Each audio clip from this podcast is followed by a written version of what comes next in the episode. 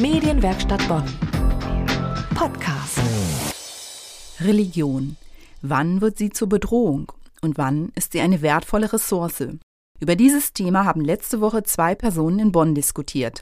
Professor Michael Meyer-Blang vom Evangelischen Institut für berufsorientierte Religionspädagogik und Gregor Gysi von den Linken.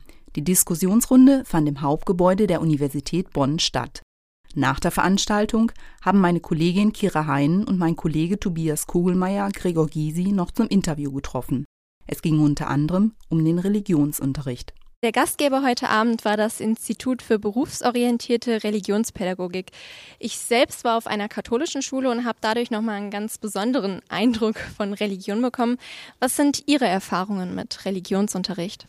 Ich hatte ja selbst nie Religionsunterricht, kenne ihn dadurch auch nicht, habe mich aber in Berlin sehr dafür engagiert, dass es einen verpflichtenden Ethikunterricht gibt, in dem alle Kinder unterrichtet werden über alle großen Philosophien und alle großen Religionen, damit sie auch tolerant miteinander aufwachsen können und die unterschiedlichen Religionen akzeptieren. Ich bin dafür, dass wir das eigentlich bundesweit haben. Und der Religionsunterricht, das ist meine zweite Bitte, muss absolut freiwillig sein.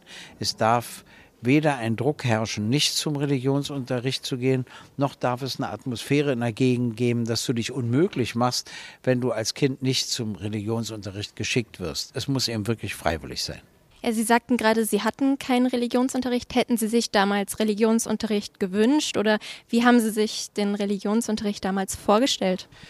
Also ich bin davon ausgegangen, dass man das Alte und das Neue Testament irgendwie kennenlernt und einem das erläutert wird und bestimmte Strukturen in den Kirchen einem erläutert werden.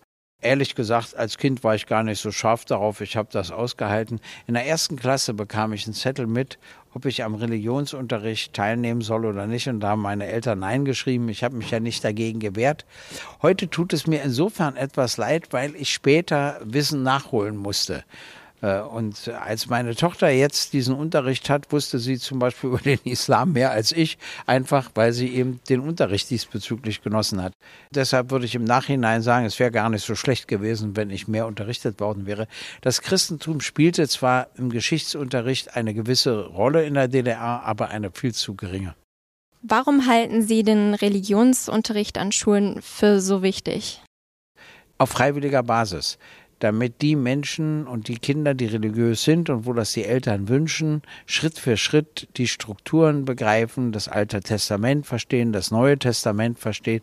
Jüdischen Kindern muss das ebenso ermöglicht werden wie muslimischen Kindern. Wir haben Religionsfreiheit, das bedeutet natürlich A, Freiheit für alle Religionen, B, auch die Freiheit, nicht religiös zu sein. Also all das gehört dazu.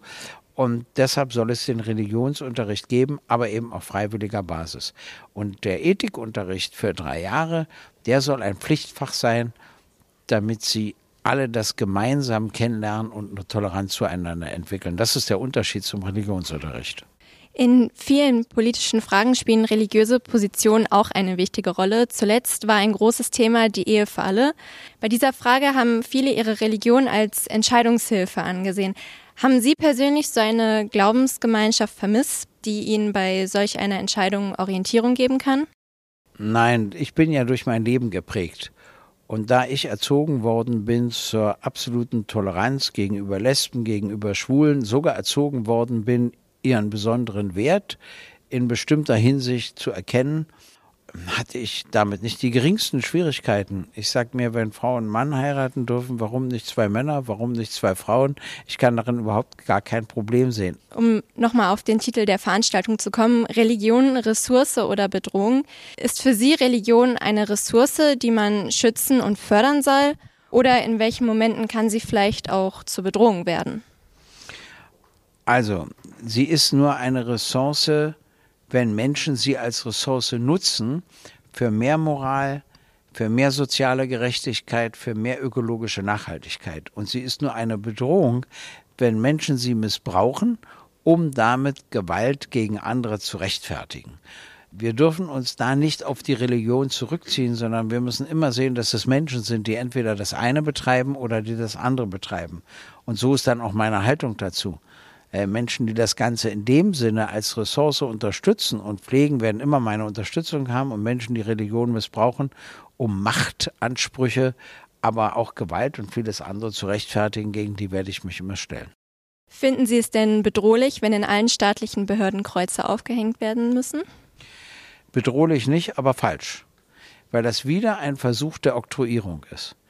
Und der Staat ist für alle da. Der ist auch für die Jüdinnen und Juden da, der ist auch für die Islame da, der ist auch für Nichtreligiöse wie mich da. Wieso kann ein Ministerpräsident anordnen, dass in allen Amtsstuben das Kreuz zu hängen hat? Vielleicht ist der angestellte Mitarbeiter jüdisch und will kein Kreuz. Vielleicht ist er muslimisch und will kein Kreuz. Vielleicht ist er nicht gläubig und kann mit dem Kreuz wenig anfangen. Wieso immer der Zwang? Ich verstehe es nicht. Und nun haben wir ja ein neues Heimatministerium, hunderte von neuen Beamtinnen und Beamten. Was die zu tun haben, weiß noch kein Mensch. Ich weiß gar nicht, was er da pflegen will. Aber mal abgesehen davon, Ausfluss davon ist, dass dann der Ministerpräsident in Bayern so etwas anordnet. Ich finde das falsch.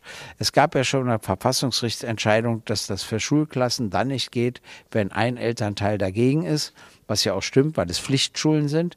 Aber zum Beispiel auch bei Ämtern ist es so, die haben Verkehr mit Bürgerinnen und Bürgern. Du kannst auch verpflichtet sein, aufs Amt zu gehen. Warum muss ich mit dem Symbol dort so umgehen?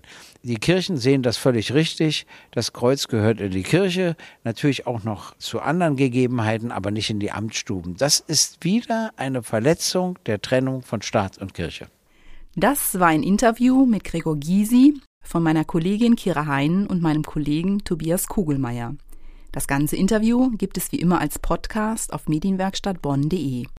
Außerdem finden Sie auf unserer Homepage das ganze Interview auch als Video. Medienwerkstatt Bonn. Mehr Beiträge auf medienwerkstattbonn.de.